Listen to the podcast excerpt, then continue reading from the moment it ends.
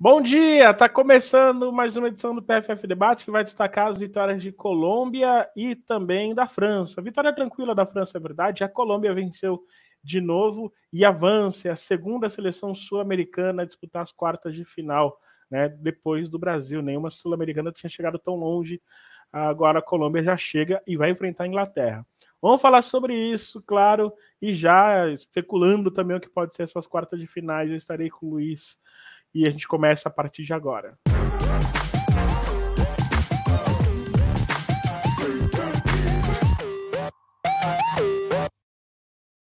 Seja bem-vindo, boa tarde. Já passamos da meio-dia. Boa tarde, meio-dia e quatro exatamente. Está começando mais uma edição do PFF Debate aqui no canal do YouTube. Chegamos a 10 mil inscritos, muito obrigado. A gente tinha falado ontem que estava bem perto e hoje a gente viu, chegamos a 2 mil inscritos. É claro, vamos buscar muito mais a partir de agora e você pode nos ajudar muito compartilhando, mandando para as pessoas que ainda não seguem, ou você mesmo que assiste a gente e não segue. A gente tem cerca de 60% das pessoas que assistem nossos vídeos e não nos seguem. Às vezes porque esqueceu e tá tudo certo. Mas se você puder dar essa força pra gente, é só se inscrever e ativar o sininho para sempre quando tiver live você receber a notificação.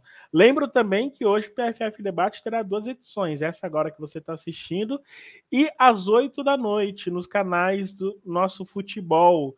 Você que tem Sky nos canais 202 e 602, você que tem Claro TV, chegamos a Claro TV no canal 717. Você também pode assistir a, a, o nosso programa ao vivo. E aqui no YouTube também simultaneamente. Hoje com Eduardo Costa, Thaís Eviane e Amanda Viana. Vamos mostrar a seleção da terceira rodada e a das oitavas também. Acho que só na terceira rodada, a gente vai confirmar. É, e também vamos destacar outros pontos dessa Copa do Mundo, então você não perde hoje às 8 da noite, ao vivo. Fechado? Deixa eu chamar o meu amigo querido Luiz Felipe Pereira. Você que está aí no chat, a gente está vendo o Jonas Santana no chat, daqui a pouco a gente vai ler a mensagem dele. Chama a galera, chama o pessoal para participar com a gente e dá o like, enfim, você já sabe todo o esquema, né? Como que funciona. Luiz, bom dia ou boa tarde? A Thaís gosta de dar bom, boa tarde só depois que almoça. E você é desse também? Ah, para mim já passou do meio-dia, já é boa tarde. Já. É boa tarde. boa tarde. Dois jogos hoje, né? O da França, eu confesso que eu me iludi um pouquinho, mas era aquilo mesmo, né? Era bem superior em relação ao Marrocos, né? Ah, não, a gente sonhava né, com uma possível surpresa de Marrocos, mas pensando racionalmente, analisando as equipes, era muito complicado que acontecesse algo diferente do que uma vitória tranquila da França. Então, era um jogo que seria muito difícil que Marrocos continuasse aprontando aí na, na Copa, mas de qualquer forma fez uma, uma grande campanha, uma campanha histórica. E, e aí o, o, jogo da Colômbia também, que era um pouco mais é, ali equilibrado, sem, tinha o favoritismo da Colômbia, mas não tanta disparidade quanto esse jogo de, da França contra Marrocos. Sim, sim, dá para dá destacar bons fatores aí. É, peço novamente, você que está com a gente aí, né? Se inscreva, compartilha, manda para mais pessoas. Você que tem grupo de WhatsApp, tem pessoal do futebol feminino, chama mais gente para assistir esses próximos minutos aqui com a gente. Luiz, vamos começar já a falar. Vamos começar pela vitória da, uh, da seleção colombiana, né? Que assim, uma vitória bastante histórica por diversos motivos. É uma seleção que chega longe e convenhamos, né? Não se esperava que chegava tão longe assim. E aí, hoje, a Colômbia, o tipo Colômbia, né? A frase está sendo bastante dita, chegando nas quartas de finais. Tem time para ganhar da Inglaterra? Tem, é, tem algum fator aí que dá para acreditar o torcedor colombiano, o pessoal lá do PFF da Colômbia? pode acreditar numa vitória colombiana contra a Inglaterra? Ah, é aquele, aquele mantra da torcida, se se puede. É, é, possível, é possível vencer, ainda mais que a Inglaterra está oscilando na competição, né? Não é uma equipe que vem fazendo uma campanha consistente. Então, a gente viu no jogo contra a Nigéria, por muito pouco, não fica pelo caminho, é, suou ali para conseguir vencer nos pênaltis.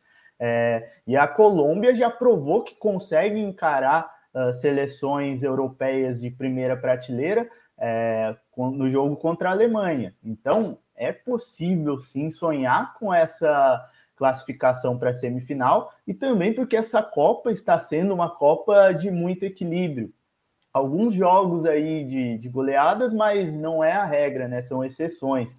Uh, estão sendo jogos muito equilibrados e as seleções das prateleiras abaixo ali, ou que, que antes te, tinham uma distância muito grande para essas seleções que a gente colocaria como de primeira prateleira, elas estão igualando mais os jogos, principalmente na parte tática, na parte física, e isso está sendo muito interessante. Esse jogo da Colômbia contra é, a Inglaterra vai ser um desses exemplos, então a equipe vai precisar de um nível de concentração muito grande, vai precisar é, estar ali muito ligada, como esteve contra a Alemanha. É, a tendência é a Colômbia se fechar é, em alguns momentos, mas a Colômbia não consegue ter uma postura passiva se fechando. Não é uma equipe que vai estacionar o ônibus lá atrás e ficar esperando o adversário tocar a bola. É, pelas características das jogadoras, é uma equipe que vai morder, que vai ficar pressionando a adversária, é, no caso a Inglaterra, quando tiver a posse, e aí tentar aproveitar o que a Colômbia tem de melhor, que esse jogo vertical que é esse jogo em transição e em organização ofensiva muito vertical, é muito objetivo, tentando acelerar as jogadas, e tem jogadoras para é, agredir a Inglaterra nos pontos vulneráveis da seleção europeia. Então, vai ser um confronto muito interessante e dá para sonhar. Mas a Colômbia precisa jogar mais do que jogou hoje, por exemplo.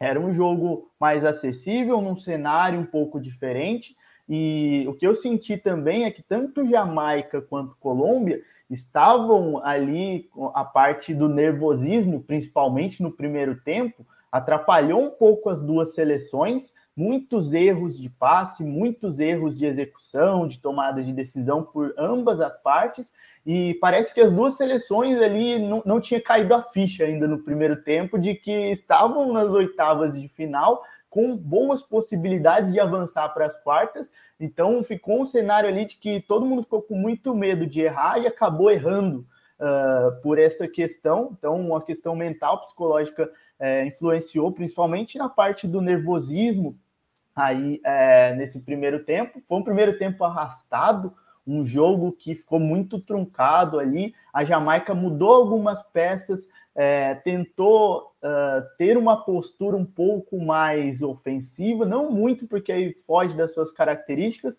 mas tentou abrir um pouco mais o time, não teve muito sucesso.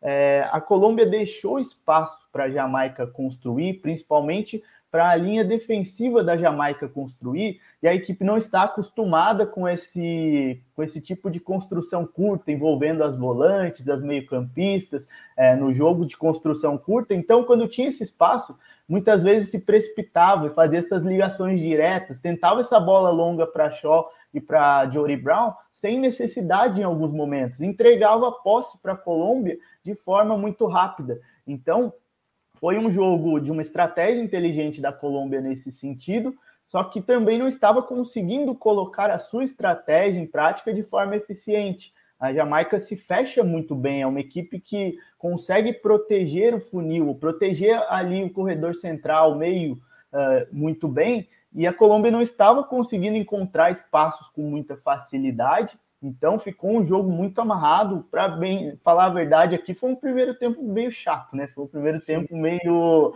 ali abaixo do que a gente esperava. E aí na segunda etapa a Colômbia consegue uh, ter, em uma jogada definir os rumos da partida, o único gol que a Jamaica sofre nessa Copa.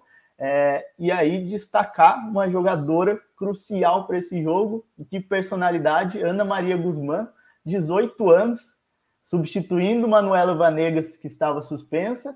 É, que indo muito bem. Oi? E que estava indo muito bem também, né? Sim, que estava indo muito bem. É, e a detalhe que a Guzmán é lateral direita de origem. Jogou na esquerda hoje, ela já tinha atuado na esquerda é, na seleção e outras oportunidades. É, e fez um grande jogo e foi dela a jogada decisiva.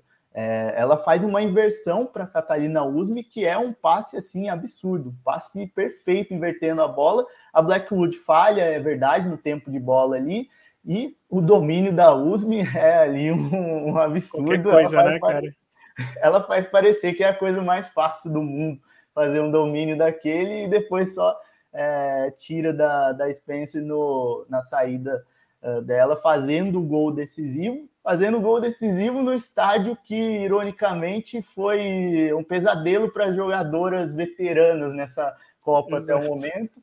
Das despedidas da Sinclair, da Marta, da, da Rapino e a Usme brilha nesse estádio. Então, foi um gol que mudou totalmente o rumo da partida. Foi o lance que a Colômbia precisava para estar à frente e a Jamaica atrás no placar, aí fica um cenário muito desfavorável para a Jamaica, porque é uma equipe que consegue se fechar bem, se defender quando está no 0 a 0 ali, mas quando precisa é, buscar uh, o ataque, quando precisa correr atrás do resultado, é uma equipe que já tem um pouco mais de dificuldade. A gente já tinha visto isso contra o Panamá, por exemplo. É, uhum. Demorou para sair aquele gol, demorou para conseguir estar à frente, então não é um cenário muito confortável para a Jamaica. E a Colômbia até flertou com o empate em alguns momentos, recuou demais ali, deixou a Jamaica ter, chegar muito próxima da sua área, mas conseguiu segurar esse resultado e destacar também todo o sistema defensivo da Colômbia, né, que fez um jogo muito consistente, a dupla de zaga, Daniela Arias e a Jorelin Carabali fazendo uma Copa muito consistente. Elas pegaram a Pop na fase de grupos e agora a Bunny Shaw, duas das melhores centroavantes do mundo que tiveram muitas dificuldades contra essa defesa. A Carolina Sim. Arias fez um jogo muito interessante defensivamente hoje estava é, muito ligada, muito atenta nas coberturas. A Guzmán, que já destaquei, ela teve um desempenho defensivo muito interessante também, mostrou muita personalidade, fez uma dobradinha que poderia ter sido até melhor com a Linda Caicedo pelo lado esquerdo, mas a Caicedo estava num jogo apagado hoje, não, não foi o, o melhor jogo da Caicedo nessa Copa, longe disso. É, mas é uma jogadora que a gente sabe que pode desequilibrar e que é muito jovem também, então é natural ter essa oscilação. A experiência da USM foi muito importante e, de novo, Mayra Ramírez. Mayra Ramírez fazendo uma excelente Copa do Mundo. Quando as coisas apertam para o lado da Colômbia, é bola na Mayra Ramírez e ela ganha no corpo, ganha de uma, de duas, de três e vai é, segurando essa bola de costas para o gol, vai levando é, para próximo da área adversária, criando jogadas. Então, uma jogadora muito difícil de se marcar. as próprias irmãs Suabe, que fizeram uma excelente Copa do Mundo, tiveram muita dificuldade contra a Ramires hoje. Tem um lance em que, é, eu não vou lembrar se foi a Chantel ou se foi a, a Alison Suabe, que ela tenta uh, ganhar no corpo da Ramires. A Ramires nem faz força, ela só joga o braço, a, a Suave voa no, na jogada. e é assim, um, um, muito difícil marcar a Mayra Ramírez e é uma jogadora que vem fazendo uma excelente Copa do Mundo. Então a Colômbia tem jogadoras no individual capazes de decidir, mas tem um coletivo que é muito forte. Você vê que todo mundo corre, que todo mundo se doa ali, todo mundo faz, é, executa o plano tático com muita intensidade e, e assim, para fazer justiça também, Catalina Pérez fazendo uma, uma grande Copa também. Hoje não foi tão exigida na, nas defesas mesmo, mas as intervenções que ela teve que fazer nas saídas ali, tanto nos cruzamentos quanto na, nas bolas em profundidade, ela foi fundamental, ela foi crucial. Então, é uma goleira muito segura. Ela, as zagueiras olham para trás ali, sabem que quando apertar, a Pérez vai estar ali para fazer a, a defesa.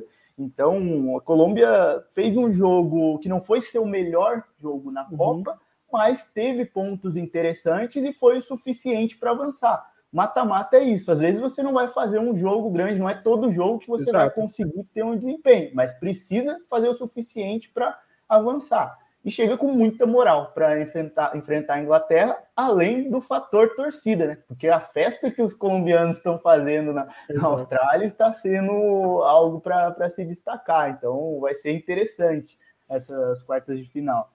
É, é impressionante como tem colombiano em tudo que é lugar, né, cara? Eu, eu, eu cobri a Copa, fui repórter na Copa de 2014 aqui no Brasil, e eu fiz dois jogos da Colômbia, um em Minas e o outro eu não lembro onde, cara, mas o de Minas eu lembro perfeitamente. E assim, era um mar, um mar amarelo, né?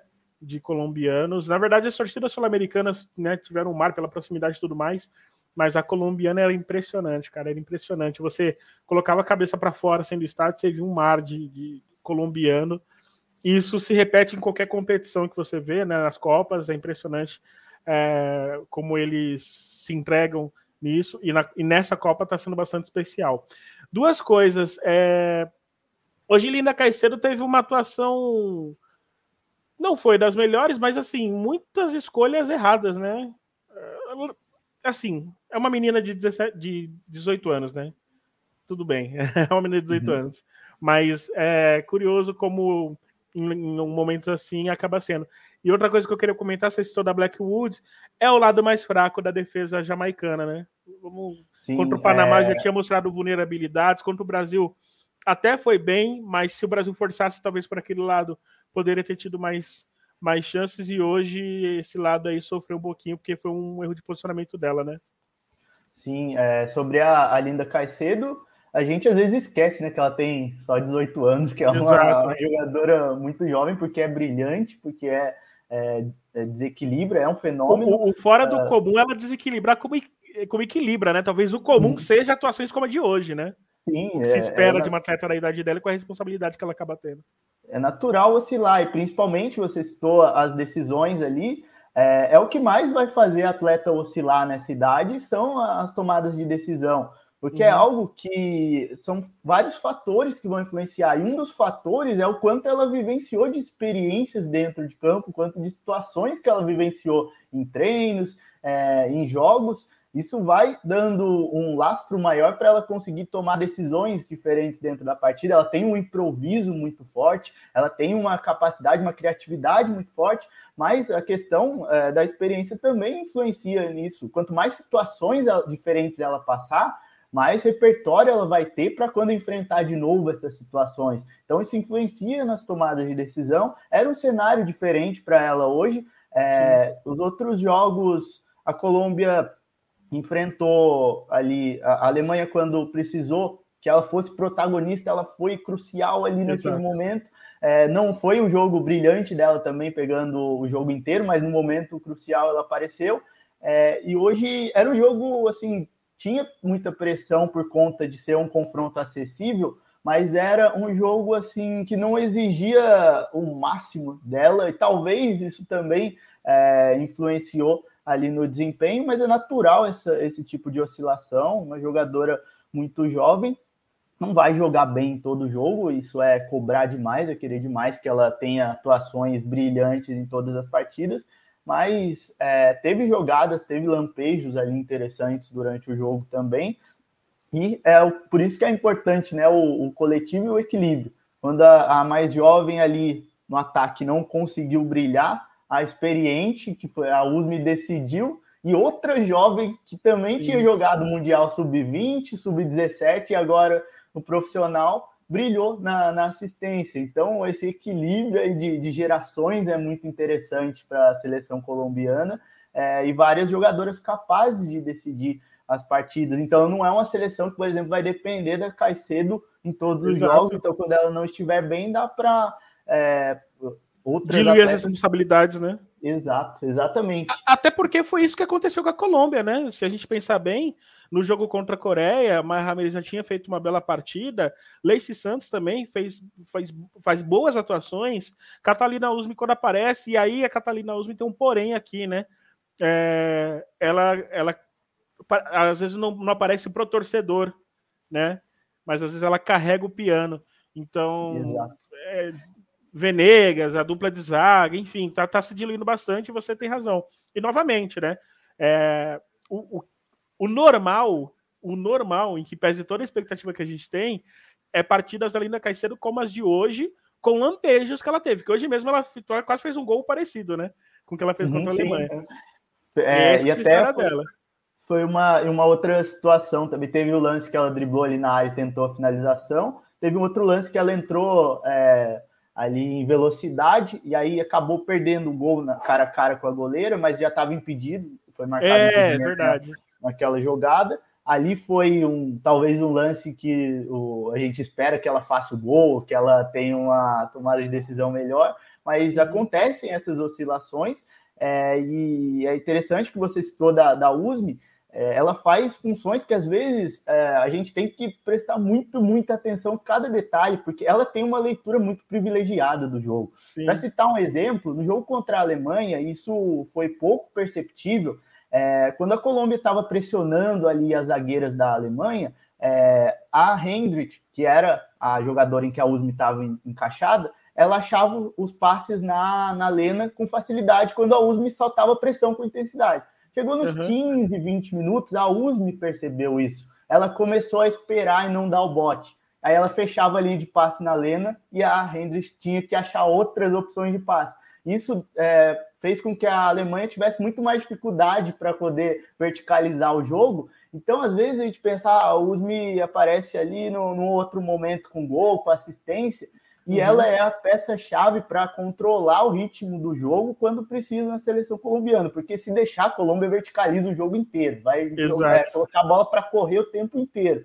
Cai no pé da USM, cai no pé da Lacey Santos, elas vão uh, segurar um pouco mais em alguns momentos, fazer o passe para o lado ali quando precisar, é, temporizar jogadas, então ela é muito importante. E também a liderança, né? Você vê que no jogo de hoje, por exemplo, ela chamou todo mundo ali na, na rodinha e foi falando os ajustes que tinham que ser feitos.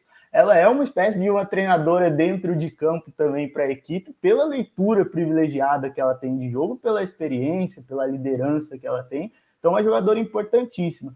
E pra, só para não deixar passar também aquilo que você citou da, da Blackwood, e do lado esquerdo da defesa da Jamaica, realmente ao lado mais frágil, foi onde a Colômbia, por onde a Colômbia conseguiu chegar com mais facilidade, por onde a seleção brasileira também conseguiu chegar com mais facilidade. Hoje a Blackwood fez um jogo muito ruim no sentido de tempo de bola toda bola que era invertida ou que chegava ali para ela tentar cabecear ou antecipar, ela teve muita dificuldade de acertar esse tempo de bola.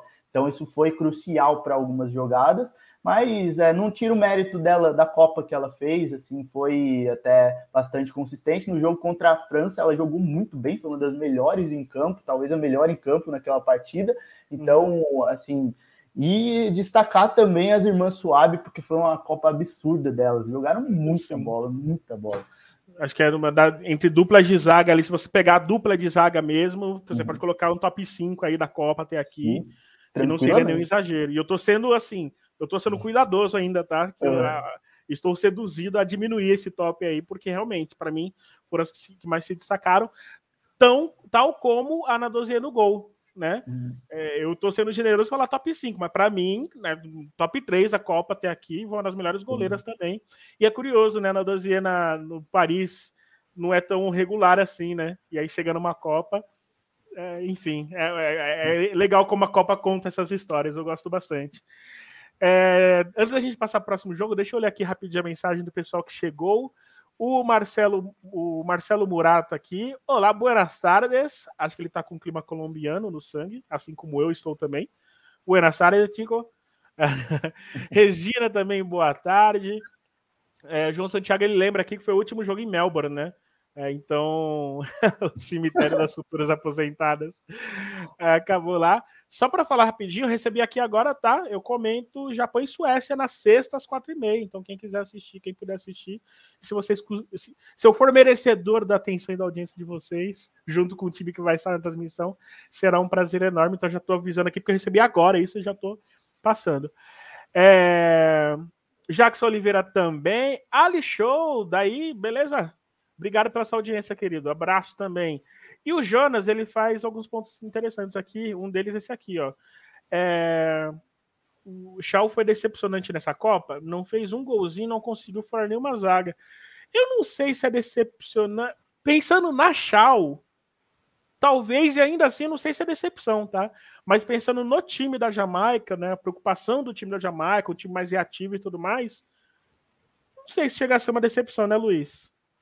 É, ela foi muito sacrificada ali no sistema da, da Jamaica, porque é, ela era o único alvo na, no ataque praticamente, porque ficava todo mundo, inclusive ela, fazendo uma função importante sem a bola. É, se a gente observar com mais atenção a questão da Jamaica pressionando, porque não pressiona muito a saída de bola do adversário. É mais bloco quando... médio, às vezes até bloco baixo. É, Exato. Mas quando vai pressionar individualmente, é a choque controla esse gatilho para mudar o ritmo. Então ela uhum. tem que ficar acelerando, travando, mudando de direção, toca a bola entre duas zagueiras, quando pega três ali na zaga, ela tem que ficar correndo de um lado para outro para fechar ali. Desgasta muito o jogo sem bola. A bola parada defensiva, ela é muito importante também, porque ela é colocada ali na zona para defender é, o, ali o meio da, da área também, então é uma jogadora que se desgasta nisso também, e todo o sistema ofensivo gira em torno dela. Basicamente, quando a Jamaica recupera essa bola ou quando começa a construir, é bola longa na show. E vem cada tijolo que ela tem que Exato. dominar, que ela tem que ajeitar sozinha, e sempre tem alguém ali em cima dela já, alguma zagueira para fechar, às vezes ela consegue girar, sair da zagueira, e aí vem a cobertura em cima depois, fica ela contra três, quatro jogadoras, e já cansada nos jogos, porque é toda hora isso, todo momento fazendo isso. E, então, e além é disso, muito... Luiz, é, desculpa te interromper, além disso, acho que o jogo contra o Brasil foi um sinal, né, de que ela realmente já estava desgastada já, né, porque o, o, a reta final lá ela sentiu bastante, né. Sim, e é, se a gente vê aqueles duelos que ela teve contra a Kathleen contra a Rafa, que ganharam praticamente todos os duelos, ela recebia essa bola, às vezes com espaço, tinha que colocar na frente para correr, não tinha nenhuma companheira chegando próxima é, ali rápido na jogada. Então ela tinha que levar para o fundo, esperar alguém chegar para cruzar, ou ela mesma resolver ali. E você via que ela já estava desgastada na hora de tentar o drible, de tentar uma jogada individual. Então é muito diferente, por exemplo, do contexto que ela tem no Manchester City, que ela vai receber é, essa bola ali para fazer o, a, o ato final na, nas jogadas, que ela vai precisar uhum. se desgastar para fazer um desmarque dentro da área, para cabecear aquela bola, para completar cruzamento. Ela é muito mais municiada no último terço do que recebendo bola longa o tempo inteiro para ganhar é, das adversárias. Então, é, não sei se eu colocaria como decepcionante. É claro que a gente espera da, de uma das melhores centroavantes do mundo que ela faça gols ou que ela tenha um poder de decisão, mas ela foi muito sacrificada nesse sistema da, da Jamaica e ela fez uma Copa, assim, por exemplo, sem a bola, é, nos momentos defensivos e também na parte ofensiva, porque os únicos momentos em que a Jamaica segurava um pouquinho essa bola lá na frente para a defesa respirar era por causa da choque, que conseguia fazer esses movimentos. Então, acho que é, ela fez uma boa Copa dentro do que foi possível no sistema. E o jogo em que ela poderia brilhar, ela estava suspensa por conseguir uma expulsão Sim. bastante questionável no primeiro jogo. Então é, é, meio complicado cobrar muito mais dela nessa Copa. É. Acho que não foi decepcionante, mas a gente sempre espera mais uma jogadora desse nível competitivo. É, que eu falei, né? Se você pensa exclusivamente na Shaw, Talvez você até pode esbarrar ali, mas com muito cuidado, né? Agora, se você pensa no contexto e você brilhantemente já esclareceu mais ainda, é, é difícil a gente citar. Antes de ir para o próximo assunto, Ana Cristina Viana. Beijão, dona Ana. Obrigada pela audiência de sempre com a gente. Uh, o Ali Show ele manda aqui falando que ela estava funcionando no esquema de desarma na pressão, cruza e finaliza. Shaw tentou o que conseguiu com esse coletivo estilo de jogo da Jamaica. E é isso mesmo e o João Santiago foi bom para Shaw não jogar contra o Panamá. A equipe ganhou de qualquer forma e se desgastou menos. Para mim, foi um pouco abaixo hoje contra a França é, e Brasil. E se ela tivesse, teria ganhado do mesmo jeito, né? É, ficou claro ali que a Jamaica tinha algumas dificuldades sem ela. Bom, a França estreou de. Bom, agora sim podemos colocar ela na prateleira de favorita, né, o, o hum. Luiz? Finalmente a gente pode colocar, né? Eu acho que contra o Brasil já deu um sinal o Panamá, eu acho que é um jogo fora da curva, porque acho que em outras situações não seria aquela loucura. 6 a 3 né? Duvido. time alternativo também, né? Exato. Com todas as titulares. Exato. Agora, nesse jogo, obviamente que era o Marrocos, né? É, mas não, te, não, não, não, sofreu riscos, né? Foi tranquilo, 4 a 0 começou a decidir no começo. Vamos colocar na prateleira de favorita logo, né? Não, agora dá para dá para colocar na prateleira de, de, favoritas e assim vai ser um jogaço contra a Austrália. Vai ser um, um jogo assim talvez o mais esperado aí dessa dessas quartas de final. E hoje a França foi venceu com muita autoridade. A gente pode colocar a fragilidade de Marrocos, é, a questão de uma defesa que foi muito ingênua hoje, foi muito facilmente induzida pelos movimentos da seleção francesa, Sim. mas tem todo o mérito da, das jogadoras ali para conseguir achar os espaços, para conseguir começar a definir o jogo já desde o início, né? E, e aí eu começo citando o que pode ser um problema grande para os adversários da França, que é como neutralizar esse lado esquerdo com Karchaoui e Selma Bachar. É, porque são duas jogadoras que interagindo ali, o que a gente chama de vantagem socioafetiva, que seria vulgo entrosamento ali da, daquele lado do campo, são jogadoras que incomodam demais.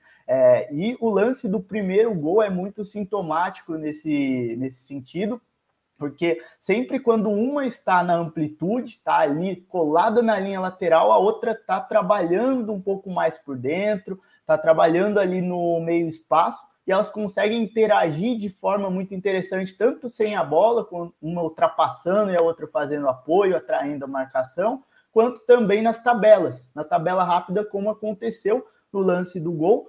E aí a, a questão da de, da, de Marrocos foi também esse encaixe na área, que foi pior, a pior questão da equipe no jogo de hoje, foi proteger muito mal a sua área, não só a entrada da área, como o meio da área também. Então a França chegava na profundidade para cruzar, todo mundo afundava para proteger a, a, pequena área e não se posicionava, não mantinha referência para jogadores que estavam vindo de trás, não tinha uma cobertura da segunda linha também, evitando essas infiltrações para fazer os cortes, e a França conseguia facilmente é, achar os alvos ali dentro da área e as jogadoras cabeceavam livres ou finalizavam livres, sempre com esse passo para trás ali, com esse cruzamento para trás. Então foi algo ali que, que foi muito ruim no início de jogo de Marrocos e a França aproveitou um bom momento para conseguir é, fazer mais gols e já ali liquidar no primeiro tempo aí do jogo.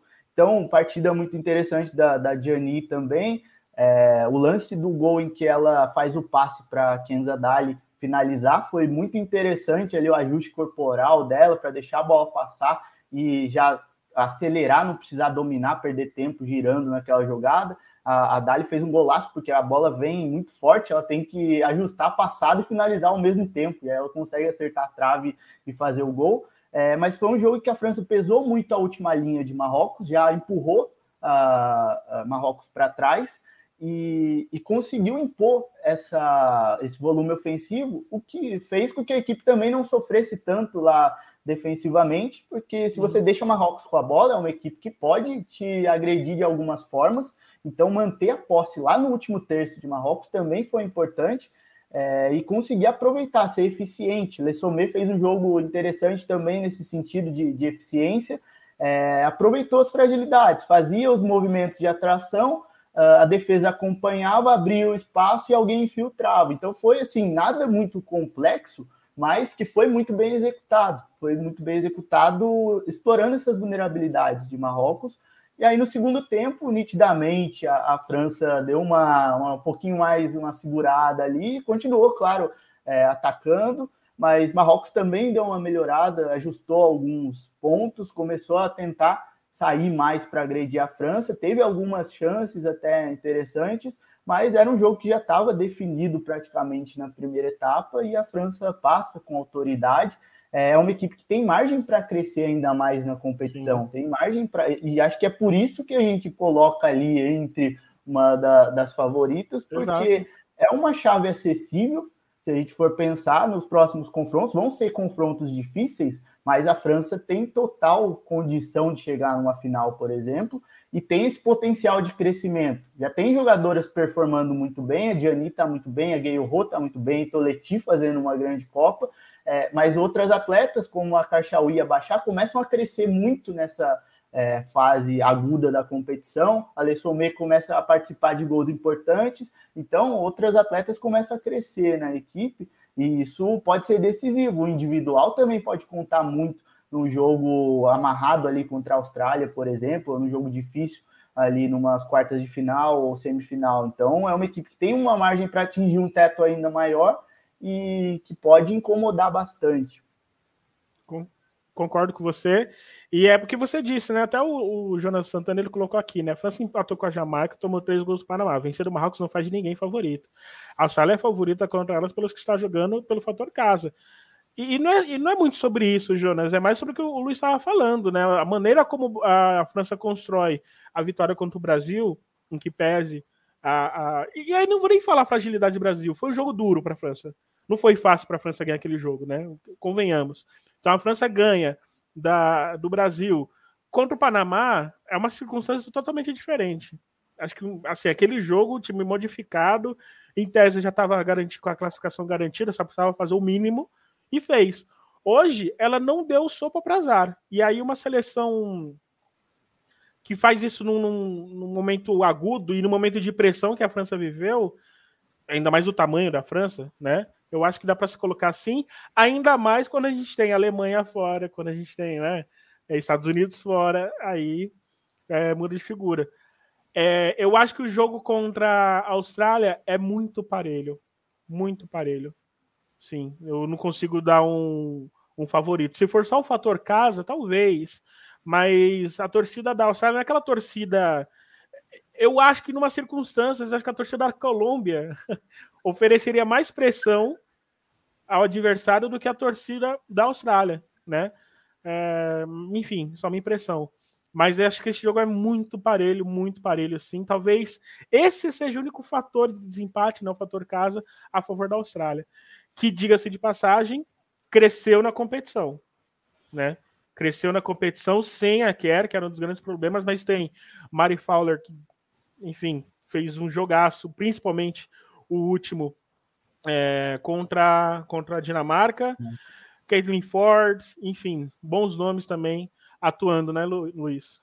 Então, acho que a grande questão para esse jogo é, qual, qual vai ser o cenário que vai se desenhar? Porque a Austrália, quando esteve atrás no placar, é, teve um pouco mais de dificuldade para reagir dentro da partida. É, e nos últimos dois jogos, a gente viu a Austrália crescendo muito, se impondo, já abrindo o placar e depois é, atropelando os adversários. Uh, mas não sei se vai conseguir isso contra a França, né? Então, se uhum. toma um gol no começo, vai reagir como reagiu contra a Nigéria, por exemplo, vai reagir como uh, um combustível para tentar virar esse jogo? Como é que vai ser a reação da seleção australiana? Como é que vai ser a reação dessa torcida que está inflamada quando o time faz 4 a 0 2 a 0 Como é que vai ser se tiver atrás do placar contra uma equipe muito qualificada? É, e, e, realmente é uma seleção que cresceu muito dentro da competição. Uh, assim, quase todas as posições ali, a Caitlyn e a, e a Ford na, naquele lado esquerdo estão fazendo um estrago muito grande, elas estão um entrosamento muito bom, que já vem de clube e leva para a seleção também. A, a Fowler, nossa, também. A, a Fowler absurda, a Hayley Raso está conseguindo uh, ser decisiva, né? Fazer gols importantes ali a Fowler, absurdo que ela faz com a idade que tem, de achar esses passes ali chave, esses passes muito difíceis para colocar a equipe em grandes chances durante o jogo. É, a Cuney Cross, nossa, queria que a Cuney Cross faz uma, uma Copa muito boa. é que ela não vai aparecer tanto. É, ela não vai aparecer tanto porque não vai ter assistência ali na conta dela, gol, mas é, o trabalho que ela faz com e sem a bola é muito importante para a equipe. Então, é, é, uma jogadora que é muito importante também, ganha a Sanquer ali uma adição e tanto para um momento decisivo, mas é, é, uma equipe que vem crescendo bastante, vai ter armas para tentar uh, agredir a França, vai, eu acredito que vai tentar já re resolver no começo ou se lançar à frente, isso pode ser um fator ruim também, porque vai deixar espaço para o adversário atacar, mas eu também vejo um confronto muito parelho, um confronto muito equilibrado entre essas duas seleções, é, porque a gente sabe que a França oscilou, mas não dá para ignorar a qualidade que tem individual e coletivamente nessa equipe. E pô, vendo o que a gente viu, uh, é como, como foi citado, o Marrocos é uma seleção frágil,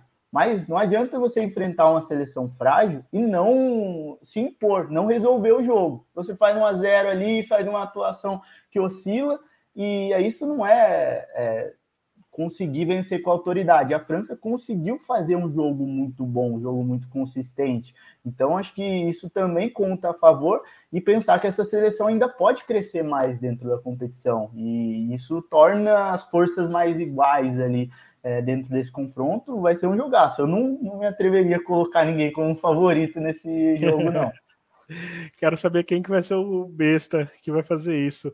É, o Santiago, ele fala, vi no bloco de marcação de Marrocos é, menos baixo que contra a Alemanha. Não deu certo nem o bloco baixo. Contra a Alemanha, ou médio contra a França. É, não deu certo nenhum dos dois, né? Acho que, é, acho que o fator jogada aérea também é um fator que predomina bastante, né? Nos dois jogos se bem que nesse nem tanto, mas contra a Alemanha, por exemplo, ele mostrou uma fragilidade ali. É, Ana Vinagre, boa tarde. Aqui o programa é Almoço com PFF, ótima cobertura com análise perfeita. Sempre assisto a live gravada. Hoje dá para ver um pouco ao vivo. Obrigado, Ana. Obrigado mesmo você que está acompanhando a gente. Todo mundo que está, né, tem acompanhado a gente, as nossas audiências têm sido tão, tão legais e constantes, né? Então, muito obrigado mesmo a vocês. E divulguem para mais pessoas, né? Vamos aumentar o nosso universo aqui. É bem bacana. É, o Michael, né? A mala do Michael está de volta, falando vai Inglaterra. Brincadeira, né? O Michael já sabe disso. Eu encho o saco dele. É, Jonas, os amistosos entre as duas seleções são um parâmetro para esse novo encontro? Acho que não, né?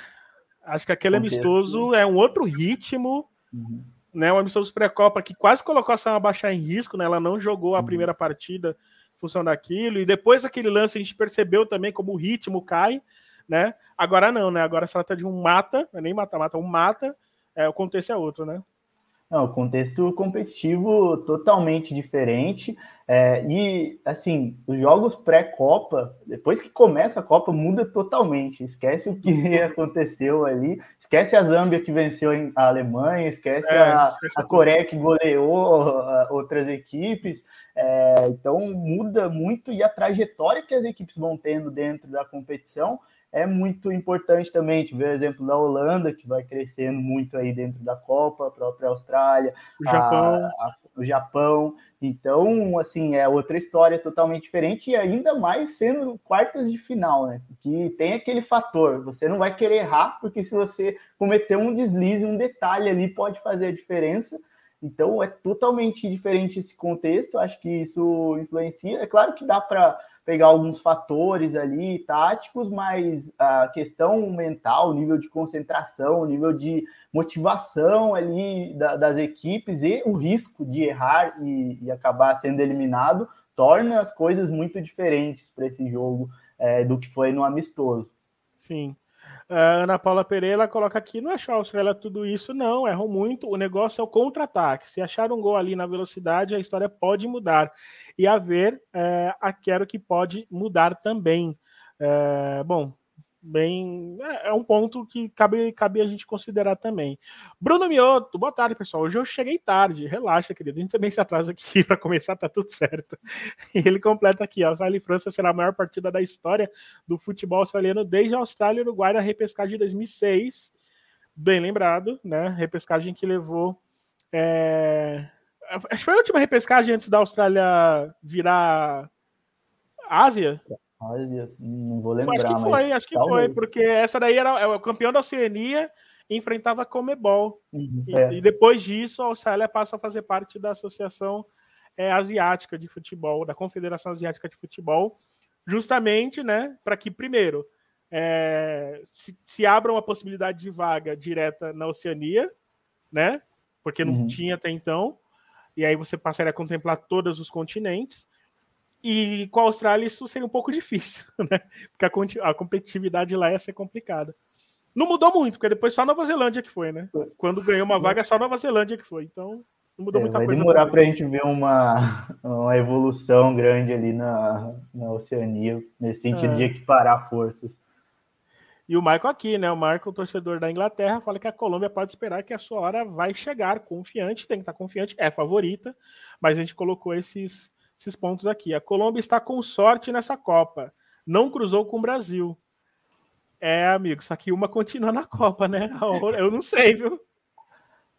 Eu não sei. E o João Santiago, a sala vai aparecer em 2007 ou 2000. Exatamente. Então, essa repescagem de 2006 foi antes dessa mudança. Ana Paula, todos nós estamos matildizados. Nananina, não. todos não. Eu não tô ainda. Salve PFF! Zaga da Austrália é mais forte fisicamente, pode dar mais trabalho para Janila Somero. Um detalhe, tá? é, tudo que se fala da De Almeida, e justamente, hoje é bem verdade que é contra Marrocos, né? Não sei se contra a, a, Austrália ela vai se ela se ela jogar, claro, né? Se ela vai manter, mas perto do que se fala dela, até que hoje ela não correspondeu. Ela né? foi, ela foi bem no, importante no, no primeiro gol, que ela, ela vai conduzindo a bola, quebra a linha com passe, vai muito bem na jogada, é fundamental. É, fez um, um jogo muito bom. É, assim, agora tem muita gente lá na França dizendo Elisa de Almeida nunca critiquei né, pelo jogo que fez hoje, mas assim, eu particularmente. A, a Thaís Vianney de lá, né? A Thaís Vianney lá do PFF de, de Paris, né? Eu não, acho, eu não acho a jogadora mais confiável do mundo, mas também não acho, acho um exagero algumas vezes o que se fala dela. É, enfim, diante dos desfalques né, que, a, que a França tem, é uma jogadora que vamos ver como vai se comportar contra um ataque que está conseguindo explorar bem as transições, né, que é a Austrália, e até o que a Ana Paula colocou ali. A Austrália gosta muito desse jogo de transição, quando tem ali espaço para correr, para contra-atacar, é uma seleção que consegue se sentir confortável. Agora, se não tiver esse cenário, aí vai ter que arrumar outras alternativas, e isso pode uhum. pesar também é, nesse jogo. Já coloquei na tela aqui. É, só confirmando, tá, gente? Não está confirmado ainda. É... Eu, no ao vivo a gente lê de, de relance, né? Não está confirmado ainda que eu vá comentar essa partida do Japão. Enfim, vamos aguardar. Eu espero poder comentar uma dessas partidas das quartas. Os horários das quartas de finais, tá? Espanha e Holanda na, quin na quinta-feira, Quinta-feira, exatamente, dia 10 de agosto, às 10 da noite. Transmissão exclusiva da Casa TV e do FIFA Plus, né? Mas enfim, FIFA Plus todos os jogos. Então, é... na sexta, às quatro e meia, temos Japão e Suécia. E aí, no sábado, às quatro da manhã, teremos Austrália e França. E às sete e meia, Inglaterra e Colômbia. É, esse vai ser vai ser, vai ser difícil, né? Porque a gente já vai estar se acostumando, desacostumando com, com o fuso, eu espero eu, porque eu consigo, consiga dormir, né? Mas essa vai ser a configuração. E aqui a gente vê as chaves das partidas. Vou colocar na tela logo. Agora sim, as chaves das partidas aí, né? É, Austrália e França, quem passar pega o vencedor de Inglaterra e Colômbia. E aí na outra chave do outro lado, Espanha e Holanda.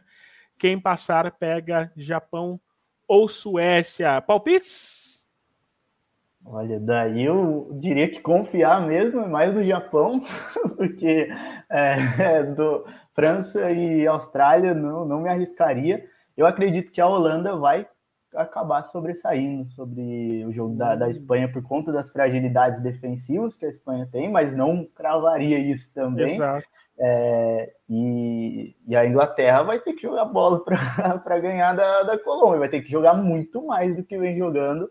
Então, assim, é favorita, é, tem até um, um, certo favoritismo, mas não, não colocaria também como algo certo é, essa classificação aí para a semifinal. Acho que o mais confiável de, de todos é o, o, Japão contra a Suécia, mas vai que a Musovic está no, no, dia de milagre Exato. de novo, vai que a bola, o VAR ali, a bola entra um, um centímetro ali e, e complica, Exato. então a gente nunca sabe. Essa Suécia, depois do que desafiou o pacto dos Estados Unidos, então não, eu não duvido de mais nada. Exato, eu tô com você no que se refere à Holanda. Não dá para cravar, mas eu acho que né, a Holanda, a, o setor ofensivo da Espanha demonstrou suas fragilidades aí, só foi demonstrando isso em quase todos os jogos, até quando enfrentou adversários é, inferiores como Zambia e Costa Rica. Japão e Suécia, a minha única dúvida é a questão da bola aérea e se o Musovic vai ser o nome do jogo. Se tudo correr como tem acontecido, o Japão passa. Austrália e França, eu me recuso a dar um palpite aqui, é impossível. E França é favorita contra a Colômbia. Eu acho que ainda a França é favorita, a Inglaterra é favorita contra a Colômbia, mas com asterisco desse tamanho, viu, Luiz? Asterisco, assim, é gigantesco, assim, no lustre, assim. Bom, lê algumas mensagens rapidinhas. Nossa, eu tô até meio tonto já. É... Uh, cadê? Cíntia, querida! Beijão, Cíntia. A Cíntia, cara, é uma das pessoas mais engraçadas que eu conheci. Sério, você não fica, tipo, cinco minutos sem rir ao lado da Cíntia. Normalmente, época de Copa, dia sem jogo é triste, mas essa Austrália é. Mas na Austrália é dia de descanso, eu tô falando. Ela já pronta aí uma cheira da cartola. O João Santiago, ele fala que está confirmando, está confirmado Holanda e Espanha só no FIFA Plus e Casé TV. O Grupo Globo não colocou é, seus jogos no site da FIFA ainda. Então, a, a, Globo ela fez a programação dela imaginando que o Brasil fosse passar. E, e, fez certo, né? Tem que ter uma programação e tudo mais. Como o Brasil não passou, a tendência é que a Globo passe um jogo nas quartas, um nas semis e a final. É uma tendência. Então, não sei ainda. A Globo não anunciou. Mas desconfio, tá? Que seja Austrália e França desconfio. Não sei se vai ser. Até pelo horário também, né? O horário de uhum. Holanda e, Fran... e Espanha é horário nobre na, na grade da Rede Globo. Então, imagina aí que tem essa mudança. Ou até mesmo pode ser Inglaterra e, e Colômbia, né? Pode ser também. Mas acho difícil que seja esse jogo aí e também o do Japão. É, Ana Paula vai Japão. Michael vai duvidando da Suécia, não duvido da Suécia, não duvido, mas do outro lado tem o Japão que é um, futebol mais convincente. Alisson, Suécia no jogo aéreo físico dará um trabalho gigantesco. Voo delas para pegar a Holanda, Inglaterra pegará a França. Sinto semifinais totalmente europeias, quebram um tabu é, de 16 anos. É verdade, né? A, nenhuma seleção europeia, desde a, a Alemanha de 2007, conquistou uma Copa depois. É isso. Luiz, Tamo junto? Tamo junto, Rafa. Mais uma vez, privilégio estar aqui, é, podendo comentar a Copa do Mundo com você, com o pessoal é, participando muito aí no, no chat. E é, Copa ficando cada vez mais interessante, cada vez mais equilibrada e né, não tem jogo fácil, não tem jogo que dá para cravar é, vencedor, então vai ser muito legal acompanhar. A gente vai ter um, um dia aí de descanso para dormir um pouco, pelo menos. Estou já virando um zumbi sem dormir nesses dias. É, e poderiam colocar mais jogos nesse horário bom aí de Holanda e Espanha, né? Esse jogo da, das 10 horas é, é muito bom. Vamos Exato. desfrutar, porque os outros não estão sendo tão, tão legais. Assim, Generosos, assim, né? Nosso horário. Mas é isso, e agradecer mais uma vez o pessoal que, que participou da live e ó, deixando um se se puede essas quartas de final. Se se puede. Ana Paula Pereira, Ana Vinagre, Ali Show, Michael, Bruno Mioto, Jonas Santana, Ana, uh, João Santiago, Cíntia Barbosa, Wilson Yuri também esteve com a gente. Uh, João Santiago já falei. Ana Vinagre também, Lucas Almeida, Marcelo Murata, Magno Rodrigues, Uh, Ana Cristina Viana, todo mundo que estava com a gente, muito obrigado. Lembrando que hoje tem PFF Debate às 8 da noite. Quem vai assumir vai ser o Eduardo Costa, junto com a Amanda Viane e Thaís e Viane, às 8 horas, tanto aqui no PFF, quanto também nos canais 202 602 da Sky e também na Claro TV. Chegamos na Claro TV, galera, 717 canal Nosso Futebol, você assiste às 8 da noite. Eu sou Rafael Alves e estive com o Luiz Felipe Pereira aqui mais uma edição do PFF Debate. E eu espero que vocês. Eu, eu volto na quinta, mas hoje à noite tem mais um encontro com vocês, tá bom? Quinta não, perdão, sexta. Voltamos na sexta. E aí, é, sexta meio-dia, e aí hoje à noite tem um encontro marcado. Beijo para todo mundo, até a próxima. Tchau.